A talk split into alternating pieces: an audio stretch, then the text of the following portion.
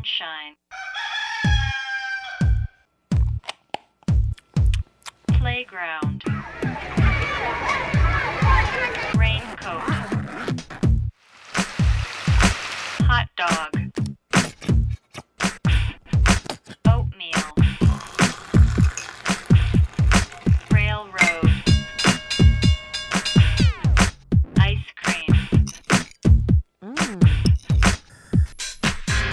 A B A B C A B C Darian。大家好，欢迎收听 ABC Darian 初学者电台。呃，初学者电台呢是由 ABC 艺术书展发起的一档播客节目。我们鼓励大家从头开始做一件事儿，也欢迎大家在各自感兴趣的领域都可以开始你自己的研究和实践。那么，呃，我们今天的主题呢是想跟大家讨论一下，这在艺术界算是挺主要的一种实践方式，就是驻留创作。那它顾名思义呢，就是需要创作者去到一个特定的地点，并且这个地点往往是跟自己平时所处的环境十分不同的地方，然后进行为期一段时间的创作研究。那这种模式呢，在全球大流行的这个疫情下，不可避免的会受到一个很直接的冲击，但它同时呢，可能也为我们提供了一个机会去重新思考艺术驻地的意义，包括我们和地方的关系。那么我们今天呢，也请到了两位很资深的艺术工作者，一位呢是左静老师，他是国内文艺相见工作中最重要的实践者。那首先请左静老师跟听众打个招呼。嗯，大家好，我是左静。另一位嘉宾呢是宋毅，他是北京一个非常活跃的艺术机构叫激发研究所的运营者之一。那他呢对于国际艺术驻地的项目也有着呃，至少我们个人认为是相当丰富的实践经验。也跟大家打个招呼。嗯，大家好，我是宋毅。今天的对谈开始之前呢，我还是想先介绍一下，就是驻地所谓的驻地驻留项目它的一个背景。但其实艺术家他去到某一个地区进行采风，这种传统应该已经是挺悠久的了。但是呢，早期大多还是以个体的行为为主。那么在十九世纪末，大概二十二十世纪初的时候，就已经开始出现了一些有组织的在地创作，就通常是一些呃赞助人来出钱，然后资助艺术家去到一个村落进行创作。那这个形式实际上已经跟我们一百年后的现在的驻地项目是非常相似的了。那驻地项目它的一次热潮其实是出现在二战以后，因为当时的驻地项目其实有一个很明显的对于战后消费主义崛起的一个回应，所以当时呢都通常表现为都市里的艺术家去乡野中寻找一种就是所谓 alternative 的生活方式，可能一种替代式的或者是一种呃另类式不同的生活方式。那甚至呢，当时有一些乌托邦式的或者公社式的这种乡村建设的实践也出现了。那随着社会观念和就是怎么说，所谓世界格局的进步变化吧。就是驻地项目在九十年代其实也有一次比较明显的对于社会变化的一个回应，就是九十年代开始出现很多的驻地项目，主题是对于全球化的一个反思，包括重新去认识区域性是什么，包括地方性的一些问题，以及保护文文化的多样性等等，以这些作为主题来进行驻地项目的实施。那这个思考实际上也延续到了我们今天，就是当下的很多驻地项目其实都是延续着刚才说的这个思考，还是依旧希望促进就是不同背景的不同背景的文化之间的一个交流。而且就是从技术上讲，其实也有很大的影响。比如说，很明显的这些年，旅行在变得越来越便利，交流的成本在变得越来越低。那这也让一些更小型的，甚至呃几个艺术家群体的这种组织方有机会出现。那其实我们今天的嘉宾宋毅老师所在的这个激发研究所，就是这么一个小型的一个比较典型的这个组织方的案例。那时间就来到二零二零年，这就是我们刚刚过去的这一年。新的情况又出现了，那就像我们节目开头提到的，在这个全球疫情的阴影下，那出行甚至仅仅是陌生人之间的交往，实际上都变成了一种有负担的事情。那么，我们怎么在这个背景下去重新理解，比如说地方，理解当地，可能它就是一个呃真实的值得讨论的问题。那接下来呢，也想请二位嘉宾介绍一下各自的算是实践经验吧。那我还是想先问一下宋毅，像你们 IFP 最早的项目，其实成立最初就是因为荷兰艺术家的驻地项目开始的。那我不知道你是怎么理解这个驻地项目的？其实你刚刚对于驻地的这个介绍已经很详细了，呃，我可能再补充一点中国当时的一个背景吧，就是，呃，其实驻地这种创作这种方式呢，呃。真正开始被很多艺术呃圈里面的这个创作者知道，呃，我的了解是从两千年之后。呃，其实最早是中国艺术家去到国外驻留。那么这个过程中呢，英国当时有一个机构，呃，那个机构的发起人叫罗伯特，他当时呃，他们那个机构呢，其实呃，其实有邀请很多在嗯第三世界国家的艺术家吧，去到英国去创作。所以现在一些比较嗯有名的艺术家，当时在两千年初的时候，其实他们也都接受了这样一个计划，然后比如说去到英国或者是。啊，比如说苏格兰啊，或者这些地方去做创作，然后这个是国内的艺术家比较知道的一些事情，但同时呢，有一个嗯，应该现在应该也算是潮流吧，其实不太被国内的艺术圈提的，就是在啊零二零零八年之前啊，其实也是在两千年之后吧，零八年之前这段时间，呃，因为中国尤其是北京举办奥运会，所以有非常多的国外艺术家呃到中国来驻留创作。啊，这块呢，其实就国内艺术家相对来说就不是那么熟悉，但是这个背景其实和呃，就是我们机构激发研究所，呃呃，就是 IFP 跟我们的一个成立其实有很大的一个关系，呃，因为当时的那个呃，在零八年之前呢，呃，其中的有一个呃艺术家叫呃 Else，他是一个比利时的艺术家，他在中国的站台中国这边驻留，那他的这个驻留呢，他其实。呃，在实施自己的研究和作品的过程中呢，呃，也开始把一些荷兰的艺术家，因为他跟荷兰的蒙德里安基金会关系比较紧密，邀请荷兰的艺术家到北京这边来驻留，然后呃，那次这个合作也比较愉快，然后荷兰那边也发现说这样的一个驻留模式其实可以啊持续下去，所以这个就是当时我们机构开始的一个最早的一个契机。那因为左静老师，您实际上呃虽然是作为顾问参与了一些驻留项目，但是更多的工作是长期的扎根在地方，是不是？因此就跟宋轶可能有不同的视角。我在七九八跟宋轶共事的时候呢，其实有一个有一次是呃我们跟澳洲呃墨尔本画廊做过一次驻地，大概是一零年吧，二零一零年，嗯，是当时我记得是秦思源我们。一起挑选了几个中国艺术家，包括梁硕，包括高思强，包括赵赵，呃，我们一起去北澳的一个土著地区去进行进行驻留。去这个土著地区呢，呃，其实它是跟中国有一定的这个渊源的啊，因为在这个呃西方殖民的这么一个过程中啊，呃，曾经屠杀过这个土著地区的这么一些呃土著人。呃，当时呢，也中国也有些部分中国人也在那边啊，也也不知道什么原因在那边，呃，已经已经已经跟土著人一起在那边生活啊。当白人屠杀这个土著人的时候呢，中国人就是默默的帮他们这个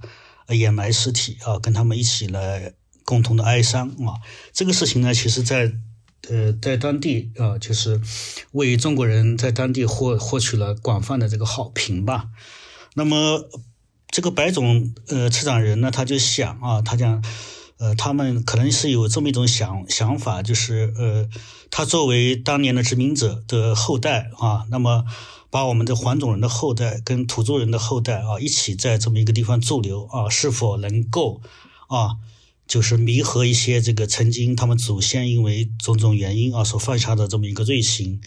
呃，还有一个恐怕就是看一看，就是呃，在在现在这个这么一个时代，呃呃，不同种族的人啊，我们共同的生活在这么一个地方，可能会有呃，会会会擦出怎么样的一个火花啊？我估计大概是这么一个意思。呃，然后呢，这个地方也是一个并不是所有人都能够呃进去的一个地方，还获得这个政府的许可。呃，那么我们在这个地方大概待了六天左右。这个地方呢，就是偏僻到没有手机信号，呃，只有一个当地土著人的一个开了一个画廊，还有一些土著艺术家。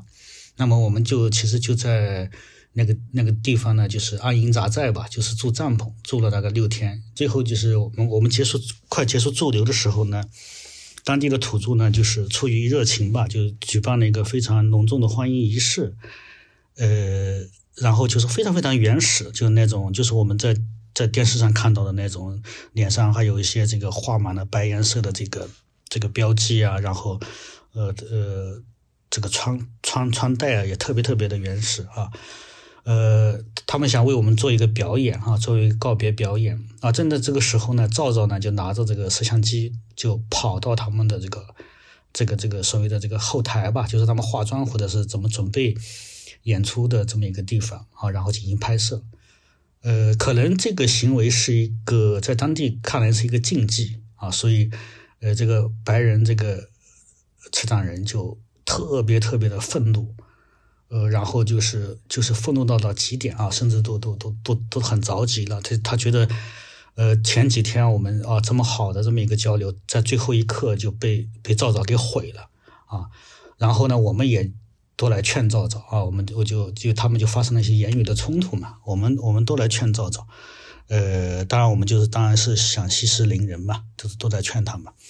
那么所有其实事后我才知道，所有的这一切呢都被赵赵用。手腕上的一个摄像机全部把它拍摄下来了。哦，他算是有预谋的想要去激怒对方嘛？因为如果他已经事先是的，是的，他完完全是预谋的，而且他把这个最后把这个拍下来的东西作为一个作品，然后呃作为我们这次交流的一个作品吧。啊，这种方式是我要的一种方式，而不是那种呃大家都啊哈都是那种啊呃浮皮潦草的呃创作一个所谓的作品啊，那个对我来说没有任何意义。这个事情对我的触动很大啊，就是我们怎么来看待这个驻留，我们怎么来看待呃所谓的一种文化，我们通过短短的几天里面，呃，我们是否能够迅速的能够能够掌握或者把握，还是一个呃驻留只是在一个文质彬彬啊，这个这个非常礼貌的这么一种所谓的文化交流，所谓的这个呃呃这么一这么一种啊特别。特别温和的这么一种气氛中所进行的一次例行的所谓的一一种艺术项目，呃，还是一个就是当有一个事件发生啊，然后可以把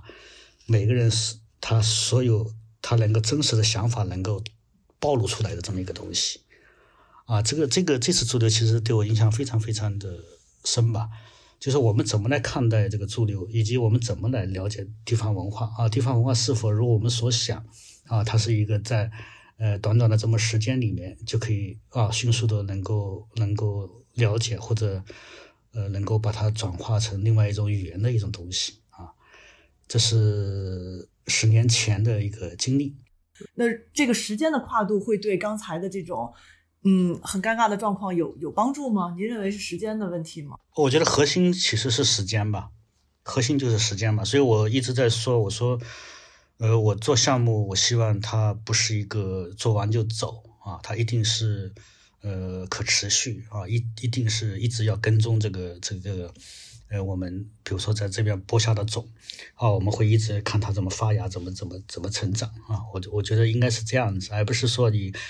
你短暂的，那就是文化观光或者艺术旅游啊，是这么一个东西的，它不是一个那种你真正能够跟这个地方发生关系的一种方式吧？明白，我不知道宋毅你怎么看刚才左老师说的这种状况？你们的艺术驻地基本上它的时长是周期是一个多长的时间呢？嗯，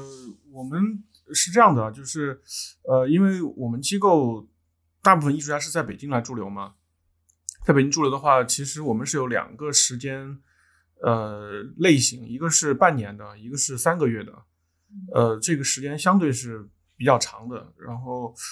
嗯，但是三个月的呢，其实我们觉得也不是特别够。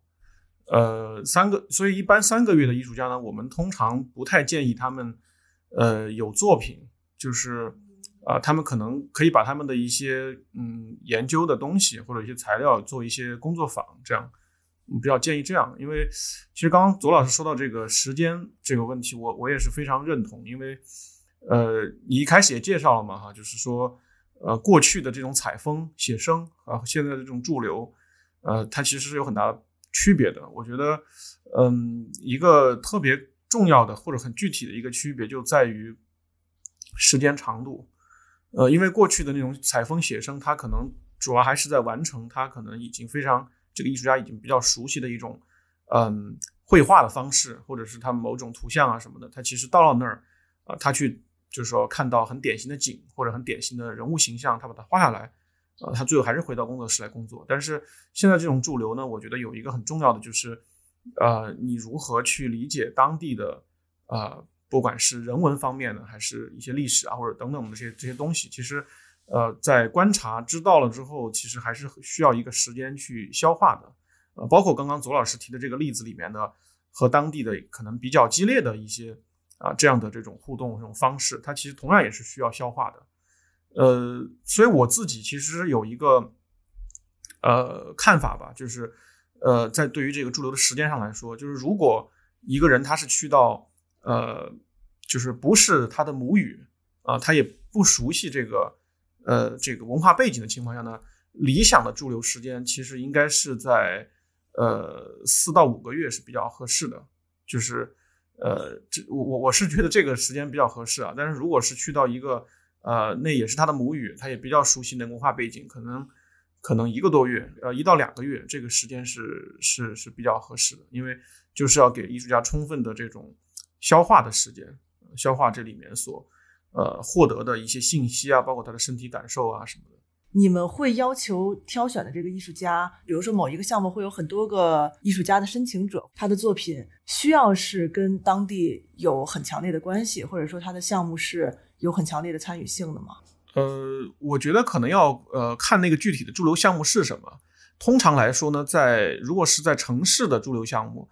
呃，其实它的挑选相对来说是，我觉得是比较宽、比较宽松的。但是如果是去到呃乡村或者比较远一点的地区，呃，可能对于这个艺术家他的比如带的方案啊，或他的想法和当地中间的这个关系到底，嗯，就是是一个什么样的关系，可能会。可能这种推敲上面，我觉得会更严格一点。当然，因为艺术家其实，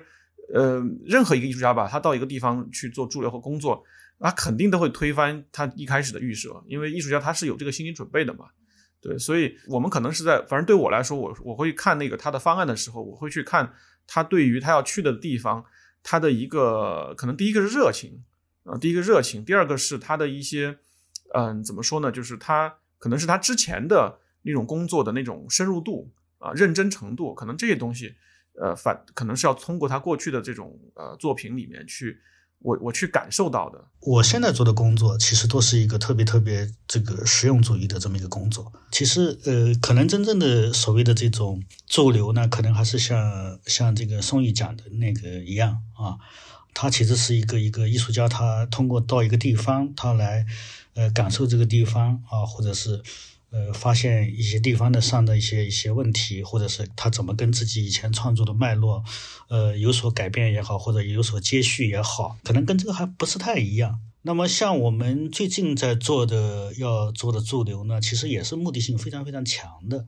因为我们跟北京当代艺术基金会合作啊，我们会做这个河南这个大南坡村的这么一个儿童。前段时间我们在那个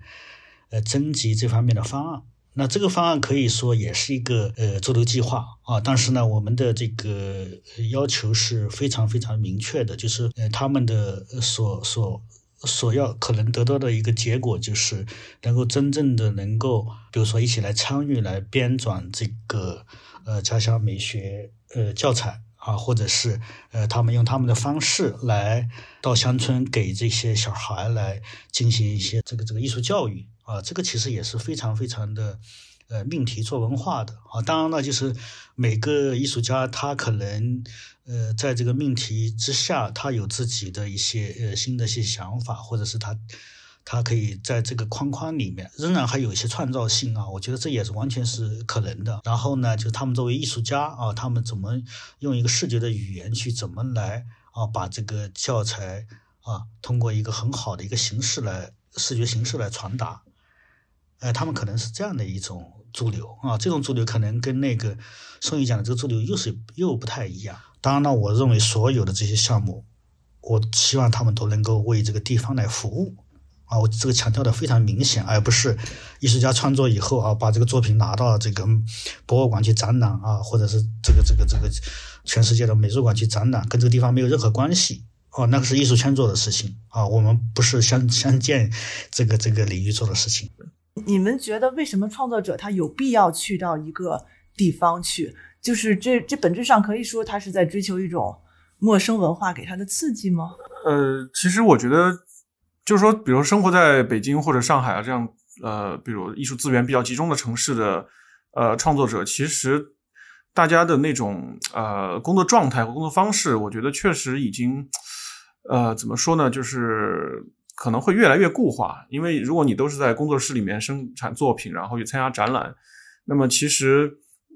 你可能慢慢就觉得，就是可能艺术的创作就在这样的一个循环中就可以完成了。但是，呃，也许别的工作还可以这样，但是艺术工作的话，我觉得从艺术的逻辑来讲，我觉得它肯定是需要很多突然而来的意外，或者是呃，艺术家觉得自己以前的那种工作逻辑，其实应该要进行一个啊、完完全全的一个重新颠覆，去重新想创作这件事情。就是其实艺术创作是很需要这样的一种。我觉得确实是需要这样一种刺激的，嗯，而且这种刺激不是在自己可以预设的范围中啊、发生的，我觉得，呃，所以其实倒不是说一定要去到呃乡野，而是说，嗯，越离开自己熟悉的工作环境，那可能呃能够获得这种嗯刺激的这种可能性会更大一点儿。呃，宋毅讲的也很对了，就是他需要需要在一个陌生环境里面，而不是从这个呃餐厅到工作室，然后工作室到画廊到美术馆，然后进拍卖场啊，是这么一个城市这么一个艺术圈的这么一个封闭的循环系统。那么，所谓社会参与式艺术，其实就是这些艺术家从这样的一个封闭的这么一个所谓艺术圈里面走出来啊，走到乡野，走到社区啊，然后他们创作的目的其实是为了改善当地的这种呃这个文化条件啊，或者是这个这个丰富当地的公共生活啊，或者是以各种各样的方式吧，就是能够服务到当地。那听起来好像呃，艺术驻留就分为两种类别，一种是很明确的，就是命题作文式的，它的出发点是呃这个呃驻留的组织方，它是基于他自己当地的状况，希望艺术能够对当地的社区也好、文化也好有一些服务性的帮助，或者不说服务性的，但至少有一些正向的帮助。那还有一种可能更像是艺术圈内自己的一种呃创作的组织方式。那我不知道，呃，宋毅在你接触的这种国际的驻留项目里，呃，哪种它有明显的某一种是主流吗？其实听起来好像主办方都还是会着抱有我希望这个外来的艺术家能够对我们当地文化有些帮助的目的吧。呃，其实如果要说主流的话，嗯，其实这两种都不是主流，呃，因为主流的那种，我觉得我个人觉得没什么意思啊，我所以我，我刚刚其实也就没有没有谈，就是简单来说，就是嗯，就其实比较多的驻留，呃，它是什么呢？就是把艺术家呃叫过来，然后你创作，他留作品，是这样的。所以在这种情况下呢，我把这种叫流水线流水线驻留，就是这种它就嗯，在很短的时间内，其实你呃主要是美术馆嘛，它可以积累很多的作品的这种。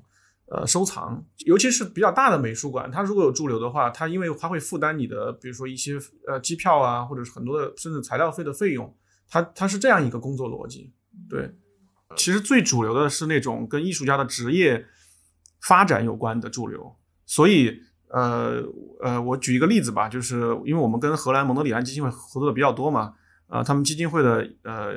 驻留呢，其实有去纽约的，有去中国的，有去非洲的。去纽约的申请的人永永远是最多的，因为去了那儿，你接触的是策展人啊，接触的是这些，他对你的职业帮助是最大的，就这个是最主流的。但是那种对我来说可能就没什么意思嘛，所以我就没没多提。呃，在我们刚刚说的那个这两类啊、就是刚左老师说跟艺术圈呃本身的这个这个呃运作发展是有关系的一类，还有一个就是呃跟地方发展呃本身有关的，那驻留它可能是呃在助力于这个的。呃，这两种类型之外呢，其实我目前还有另外一种探索，就是什么呢？就是比如说我们在呃一些比如比较比较远的地方，呃有城市也有乡村，但当地呢，他们也有一些可能对于艺术比较感兴趣的人啊，当然他们的感兴趣或者他们自己也做一些艺术创作，可能是比较偏传统的，啊，就是说。呃，可能是一些传统戏剧啊，或者是就写书法啊之类的啊，但是因为他们也做跟艺术沾一点呃沾边的这种啊，或者大艺术的这个范畴里面的这种艺术工作，所以他对于呃呃，比如说当代艺术家或者是艺术圈的人去到那儿，他其实也是开放的。那么这个时候，我们如果时候去开展一些项目呢，其实往往会对这个在当地的这个人、呃，会产生很大的帮助，他会把这个东西转换到对于当地的一个作用。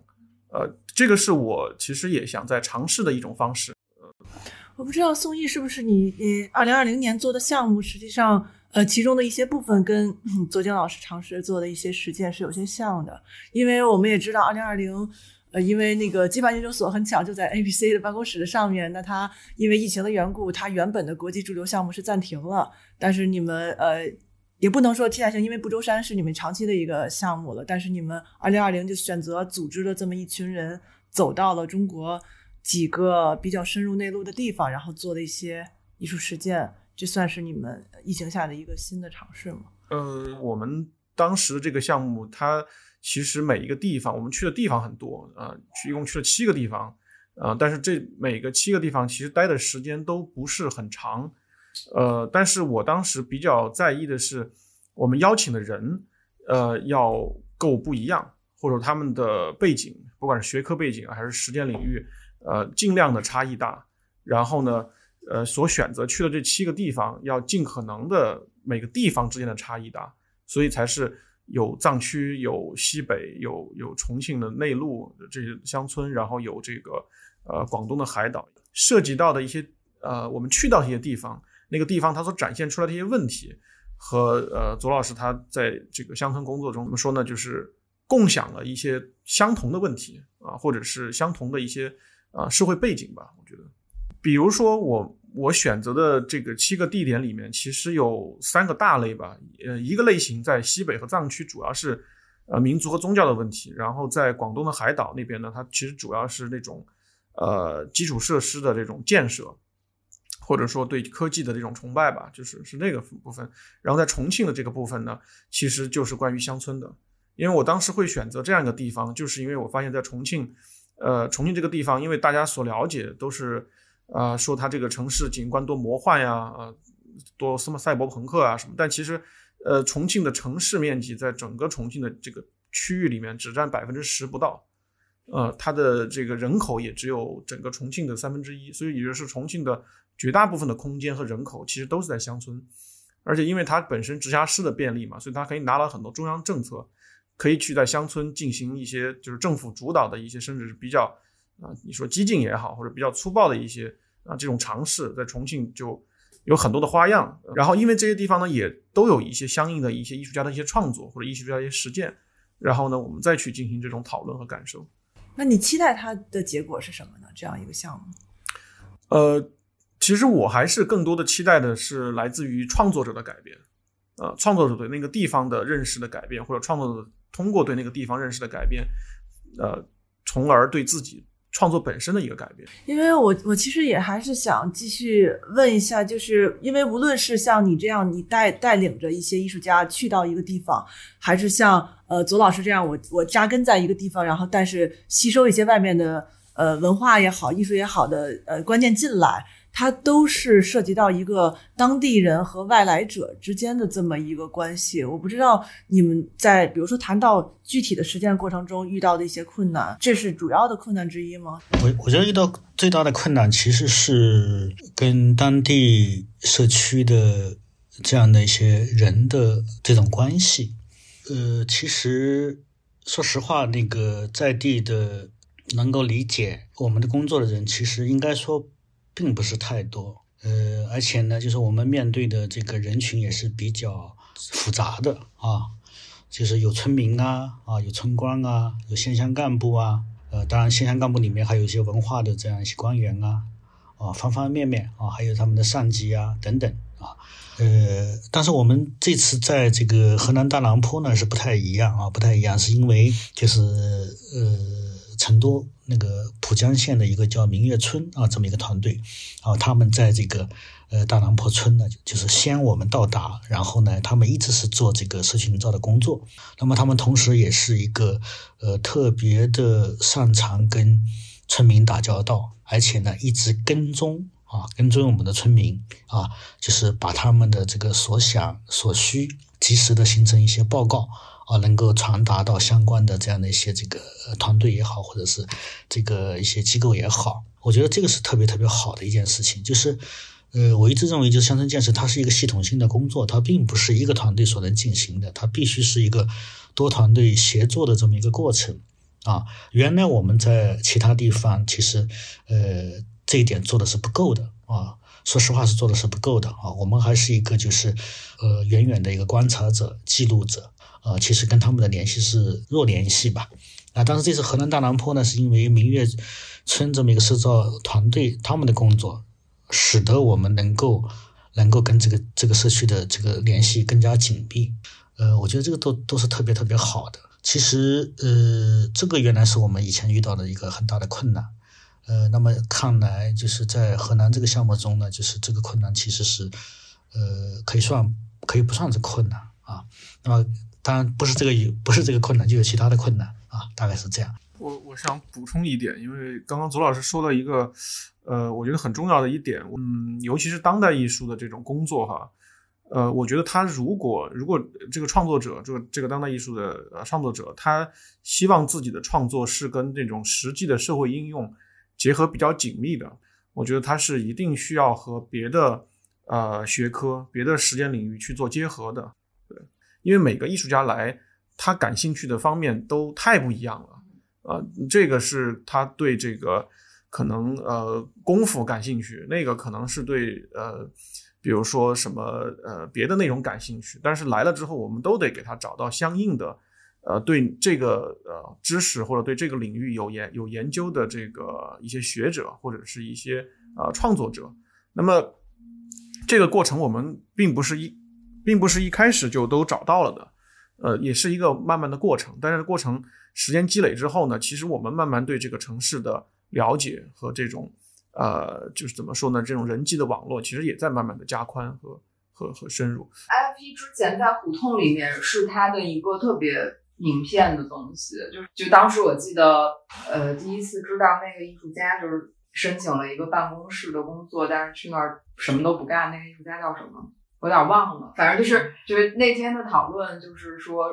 怎么钻资本主义这种压榨人的那个空子，然后就例举。第一次听说那个艺术家作品是例举这个，我就是我们我跟 A 那儿下班时间去听了那个，感觉突然。精神特别的为之振奋，我说怎么还会有一次 莫名其妙的人在胡同里面聊这个？就当时印象很深，就当时觉得很多去申请 IFP 的呃外国艺术家，也可能有一种 stereotype，就是他是在胡同里的，他非常的异域风情，异域风情也有一点点这样。就是我不知道你们在接申请的时候。或者是可能国外艺术家最初对 FP 的印象，跟他来了以后的印象会有这种变化吗？嗯，肯定还是会有变化，但是这种变化每个人还真的挺挺不一样的。我觉得，呃，你刚刚说的有一点，我其实还不是特别同意，就是这个胡同是某种东方想象啊，或者也许一开始是，嗯，但是我觉得胡同真的它有那种特别生活化的。让你人在那儿待着就心能够静下来的这种感觉，尤其是当时，呃，就是我们在胡同那个空间，因为它是一个，呃，就是一个比较完整的四合院的嘛，呃呃，其中的一个部分，所以它整个那种环境，我觉得，嗯，确实是很适合，呃，就是思考或者至少是沉下来去呃做一些尝试的这种这种东西。我觉得这个，嗯。不能说是呃，完全是这种东方想象，它它这种消费型的东西。我觉得它本身的那种胡同的呃建筑设计方面，确实是对人的呃，它就是说从人的尺度来的嘛。对，我觉得这个是嗯，其实很多艺术家后到后面，其实慢慢也能感觉到这种东西。所以呃，国外艺术家他半年时间呃，在中国其实呃，也许依然是语言不通，但是其实和当地的居民或者是北京的一些这个呃，可能不是艺术行业的一些人，其实还是会建立一些很有很有趣的一些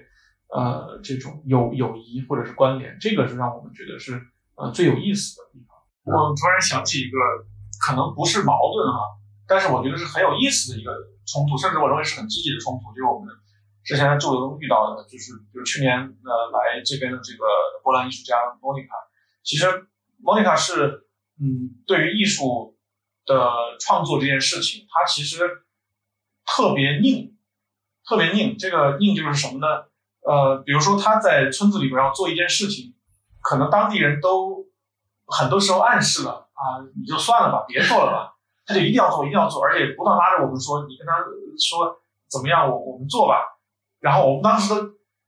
因为都是中国人的一个语气嘛，我们都都已经很明显的感觉到当地的官员其实想把这个事推掉，但是因为他老是这样诱着我们去跟当地协调，然后他又，我也知道他是比较真诚的嘛，所以呢，我们就其实被动的被他拽着和当地沟通沟通，哎，结果还真的有很多事情就成了，很多事情看起来很荒诞的，在在当地成不了的事情，结果还成了。所以虽然当时我们都觉得哇，这个艺术家怎么，哎呀，这么这个，哎呀，不懂中国规矩啊，但是后来发现，其实他那样做还真的是是对的，就是艺术家的那种执拗，在很多这个时候其实是可以完成很多中国人做不到的事情。比如说那个呃，当时他呃想要在那个村子里面用竹子搭一个火箭，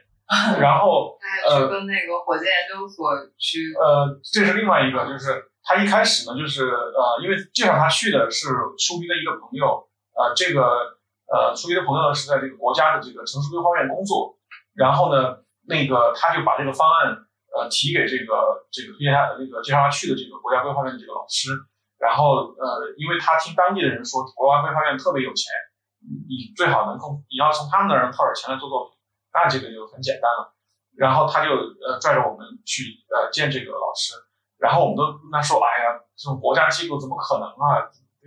这根本不可能的事情。但他说一定要试一试，不是你怎么知道？一定要试，一定要试。那我们就去这样说了嘛。哎，结果那国家规划院的老师觉得很好啊，我可以投钱资助你这个，呃，就来来资助他做这个事情。但是过程中也有很多这种磨合嘛，就是比如我刚刚说跟当地的磨合，因为当地呢，呃，比如说当地那个村呃村干部或者说这个规划院的就希望说，哎，你们在盖这个竹子的时候一定要在某一天盖，为什么呢？因为那个时候中央电视台正好去我们村子里边采访这个乡建的什么呃乡村复兴的一个这个，然后那艺术家就就不想在那个时候弄，他想在别的时候，他因为没还没准备好啊，这个过程中肯定是磨的啊很难受，但是我觉得他不断的这样推推推，其实还真的是嗯就是。就是就是怎么说呢？就是做出了一些可能我们意想不到可以做出来的东西，对，甚至于当时他听说有一个呃中国的第一家私人火火箭发射公司，呃已经成立了嘛，做项目，然后就让我们去联系这家公司，想去拍他们的火箭发射。呃，因为当时那那个火箭发射公司，他们其实是呃租用了那个酒泉的那个军用的卫星在，我说这个根本不可能啊，你不可能。你的军用卫星去拍这些，但是他说，哎，你这用了吗？用了。虽然这个事情还是没成，但是其实差一点就快成了。呃，而且对方那家公司，我们打完电话之后，我们当时特别担心别人不懂当代艺术。你说我是个艺术家，别人说啊你干嘛的呀？结果谁知道对方非常开放，因为都是一帮年轻人创业，这帮年轻人的偶像就是马斯克。他们一听当代艺术，哎，好啊，就开始能都聊上了。我觉得这一点就是有真的有不少艺术家身上都有这种特质。就是他没有这样的一个包袱，说白了，其实我觉得没有这个包袱，只要你是善意的，嗯，其实是完全可以很大胆的去做的。嗯，我会关注到艺术驻地或者是艺术驻留这种形式，是因为身边有一些艺术家朋友，他以此作为一种生存方式，甚至啊，我想起有一个项目，然后有一定的资呃资金来支持，一个是通过驻地的方式得到呃创作的资金支持，另外也规划了很多可能作为一个职业艺术创作者的呃工作的框架，呃用自己的创作去跟很多不同领域的陌生人去建立往来，就是正向的考虑呃艺术驻留这个方式，我觉得也可以这样去理解它。嗯，一种机构游牧的方式 在全球。我突然想插一个另外一个事情，就是就是关于我自己的，就是因为我其实嗯，我我其实并没有出国留学过，呃，也没有在国外长期生活过，就是我就是除了我出差去国外这个不说的话，就是我接触到呃中国以外，或者说准确说接触到西方，其实是在啊通过这个所以呃，别人也会觉得说，哎，你接触这个呃呃西方，接触欧洲的这个这个这个契机是挺奇怪的，因为比如说，如果我是一个呃，就是经常呃出国参加展览的人，那我可能都是碰到的是非常大牌的，或者是比较高端的啊、这样。如果我是读书呢，那碰到的都是学生嘛，啊、如果是移民的话，那就是另外一回事情。但是我的这种接触，我觉得恰恰让我了解到的是，我可以说是比较基层的创作者他们的这种状态，就是他们既不是呃，他们当然水平还是还是还是不错的，但绝不是呃，就第一线最最牛的，也不是差的，所以我反而觉得有一种非常真实的感觉。他们很多的焦虑和困惑，在我这其实也有的啊、而且这些艺术家呢，他们的年龄基本上都是呃七零末八零末这个时差不多这个这个时间段，跟我基本上是同龄人，所以我我会有觉得很多的亲切感，所以我通过我这种非常古怪的和西方接触的这个管道里面，我我体会到的其实，嗯，我觉得是某种跟世界的一个融合吧，当然是因为这种契机吧和这种设置的原因。嗯，那听起来这个工作还是挺有意思。一般人是要走向世界，但是世界送上门来，坐在胡同里边待着，北京的胡同里，各种各样的世界送上门来。是有某一种类型的艺术家，或者是他的创作方式是某一种特定类型，他就比较适合去做这种在地的创作，是吗？我我其实有一个非常，嗯，我觉得是一个偏见吧，我的一个偏见啊，就是我在选艺术家的时候，但是我后来发现还就是挺好用的，就是嗯，普遍来说，在欧洲的艺术家，他如果给你提的方案里面是特别嗯，就是左派议题的，比如说环境啊、女权啊，呃，这样的艺术家，我我奉劝就是中中国做驻留的不要选，就是为什么呢？因为首先这这这议题我我是很支持的，我但是呢，为什么是这样呢？就是我我的经验就是说，因为一般来说，嗯，选择驻留的艺术家，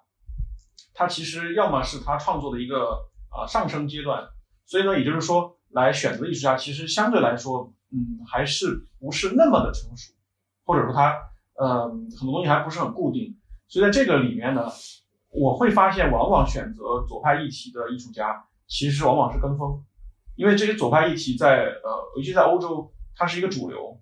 它是一个非常主流的呃讨论的话题，所以呢，选择这样的议题的艺术家，往往跟风的几率会非常高，所以反而是那些就是比较只是在谈自己的啊、艺术语言的啊、那些艺术家，或者你看他作品集能看出来，他更多的是在就是深抓呃深深钻这个艺术语言，这种艺术家往往人会特别好打交道，虽然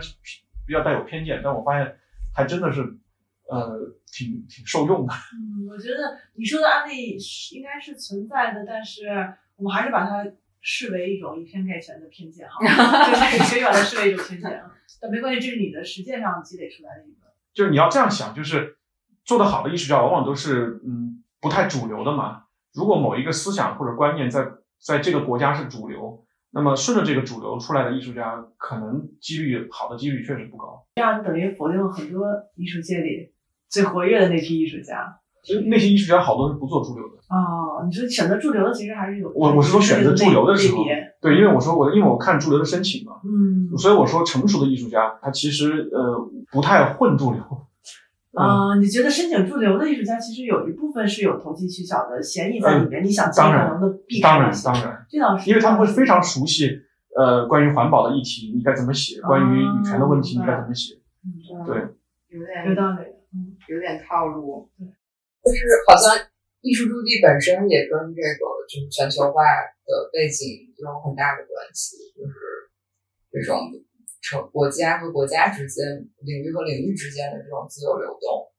嗯，我不知道对于像两位老师，你们面对这样的就是一个现实的困境，你们会有什么工作上的调整吗？就去应对它？呃，其实我觉得，嗯，你要说有特别什么具体的方法，我觉得也都是在我们还在摸索，还或者说还在对这个呃疫情的这个这样一个时时期在进行适应。呃，比如说对我们来讲就特别现实的，就是国际的驻留其实做不了了，那可能就是呃国内的驻留，呃或者是国内更多的我们去到国内呃一些别的地方去尝试一些驻留的工作啊、这些肯定是我们要去呃要去筹划的，但具体这里面我们是怎么样安排什么的，我觉得其实我们每一个想法都还在慢慢的调试啊、呃的过程里面。我不知道，比如说，呃，左老师，您会觉得在当地工作，因为疫情会让会阻止很多人来到当地吗？这肯定的，这个呃，疫情就让我们生活充满了不确定吧。现在还好，就是目前来说，呃，你觉得这个危险还不是离自己特别近啊？当然，这个很难说。就是现在整个工作都处在一个巨大的一个不确定性当中吧。这个一切都看这个疫情的发展吧。你比如说大兰坡这边，呃，我也希望就是，呃，宋毅你也可以考虑，就是等我们这边。呃，艺术驻留这个能够提提供一些基本的条件，能够提供的时候，我也希望你们能够过来驻留啊。呃，其其他方面呢，就是今年今年那个呃五月二十号左右，我会和日本的那个长冈贤明会做一个长效设计思考与实践的二十年的一个回顾展。嗯，那么其实日本现在疫情也很严重嘛，所以我们所有的工作都在线上进行。嗯，我我只是希望到时候这个国际货运会不会遇到问题啊？日本还好还好，离离离这个中国还比较近嘛，所以我我也不知道，应该应该呃不会受到太大的影响啊。至少我们现在这个呃这种运输还是还是一直一直一直正常的。呃，但是你所有的这个工作，你会呃，在一个虚拟的这么一个互联网的世界里面进行一些交流也好，沟通也好，呃，或者一些实际问题的解决，都是通过这种虚拟的方式，其实是对展览的这个进程是有相当大的影响的。左老师也提到，因为比如说做操作一个展览，它的整个的沟通的过程，其实。线上虽然它的效率肯定没有的面对面这样高，但它还是可以操作的。但是涉及到驻留，对，因为我们这两天是看到一些新闻，说实话，我个人可能不太理解这个新闻，就是他们有一些驻留的项目变成线上云驻留，这种远程驻留。其实我觉得这远程和驻留这两个字根本就是它是一个很矛盾的一个词语，它就这样出现了。我不知道，嗯，这个我。其实对我我也那个，嗯，就是了解这个事情，因为说白了就是，呃，线上驻留的方式呢，基本上相当于是，比如说那个艺术家如果不是线上的话呢，他会自己去做一些调研啊，或者是考察，或者是跟一些人讨论和聊天。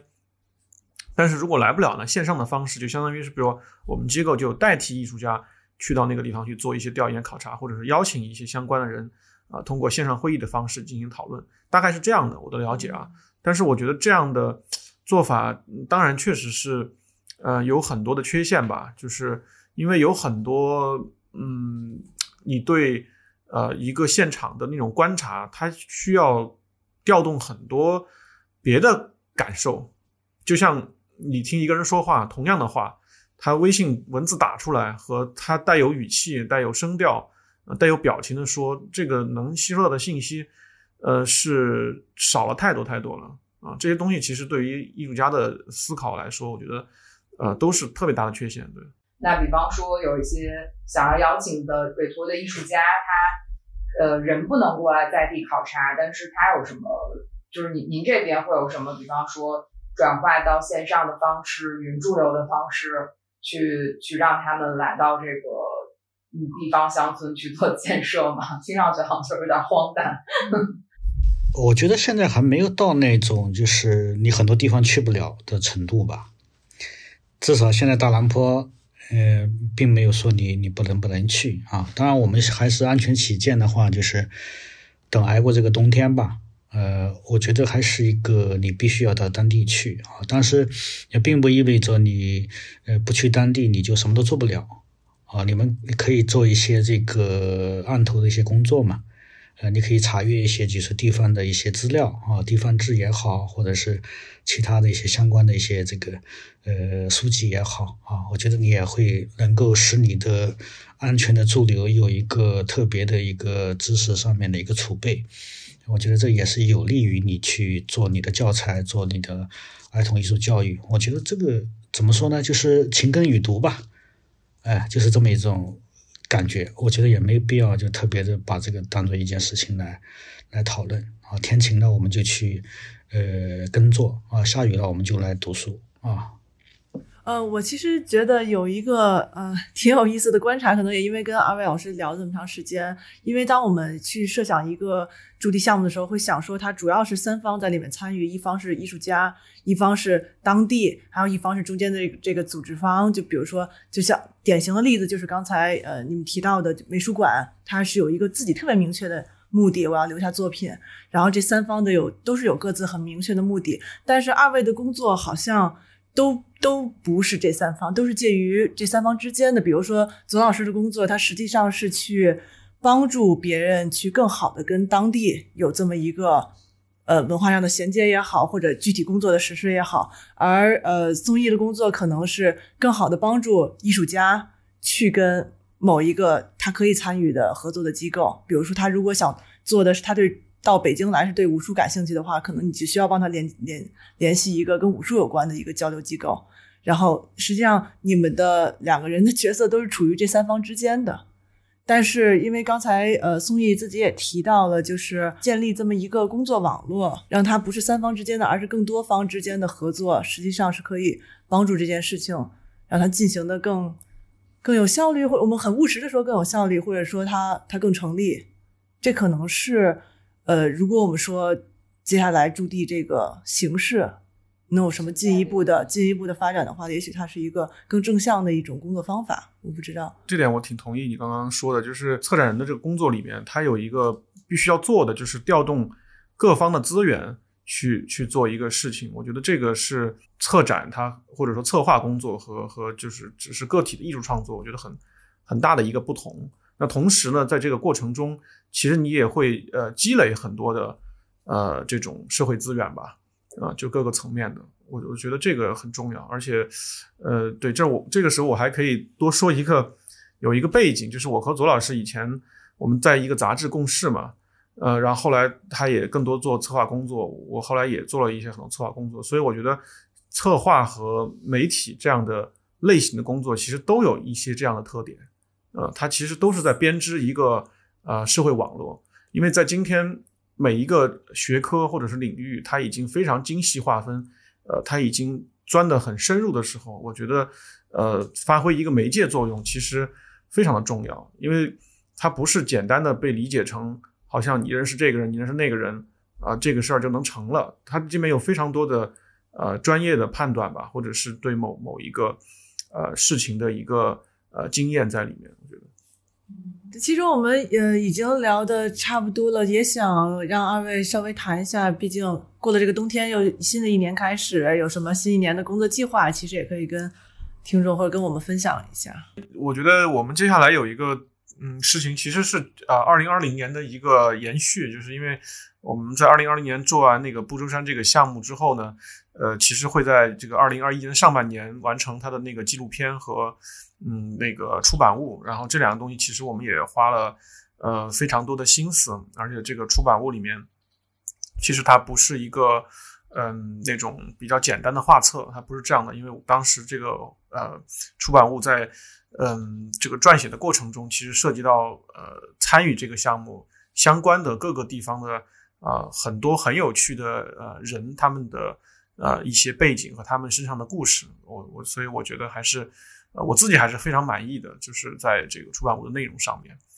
呃，然后呃，除了这个事情以外呢，其实我们有一些这个计划，可能还算不上计划，可能只是我们想朝这个方向探索。那左老师呢？呃，比较重要的一个就是《碧山》的第十四、第十五集会在今年出版，啊，我们基本上已经在收尾了。呃，这两集的主题是食物。啊，以食物为主题，然后我们最近有一个项目是在湖北的蕲春啊，我们做一个关于呃《本草纲目》的一个研究和展览，然后我们会有一个，我们会成立了一个新的一个机构，叫庇护所。啊，这也是一个一个综合的新的一个机构吧，包括研究啊、出版啊、展览啊、驻留啊等等。啊，这个机构第一个第一个会放在这个成都的那个青白江区，呃，后面还有一些这个展览和出版的工作，包括景迈山的，呃，我们今年六月份会收尾。啊，因为它马上要世界文化遗产了，呃，这个专家会来验收，嗯嗯，工作大概就这几个呃，当然还有其他的一些工作，就是属于属于一些次要的工作了。感觉还是非常充实的，非常充实的一年计划。就是因为我们毕竟这个呃电台叫初学者电台，它实际上最核心的目的还是希望请到一些实践者来分享他实践的经经验，然后目的还是希望鼓励更多的人可以去行动起来。那么我觉得今天可能希望二位给出的建议是，就是无论对方是一个。呃，想要申请驻地的人，还是说我自己也想做这么一个小型的组织来组织驻地，或者说我所在的当地也希望能够有这么一些外来的项目。那你们认为，在做跟这种到地方相关的呃创作工作实践中，呃，大家你希望大家最核心要做的一件事儿是什么？以及你们觉得最需要避免的一件事儿是什么？一定要做的，我会觉得比较重要的可能是。呃，耐心吧，嗯，比较重要。然后一定不要做的，我觉得，在我的观察中，可能就是说，不要太秉持自己的一些呃固有的看法。呃，就是简单来说，比如说我在做项目过程中，有些朋友会说，这个是常识啊，为什么还要讨论？这个说法其实是有问题的。就是这种所谓的常识，可能只是在每个人个体头脑中的那个这个所谓常识。对。那左老师呢？我觉得要热爱吧，要要热爱这么一件事情，是真正的热爱，真正是觉得是自己想做的事情吧。不要做的话，我就觉得不要过度的浪漫化或者是理想化你在这个地方所发生的事情啊，要有要有心理准备，就是呃，它其实是一个特别不容易做的一件事情。两位老师今年都会有一个出版物的计划，我就。就是借这这次聊天，最后邀请你们参加 ABC 艺术书展吧。嗯，就是非常希望在之后的呃出版物的部分跟大家做交流。嗯，就等就等你说这句话，要邀请我们参加你们的那个书展。谢谢大家。好，谢谢谢谢你们，谢谢宋毅啊。好的，谢谢罗老师，谢谢罗老师，谢谢宋颖。好，谢谢。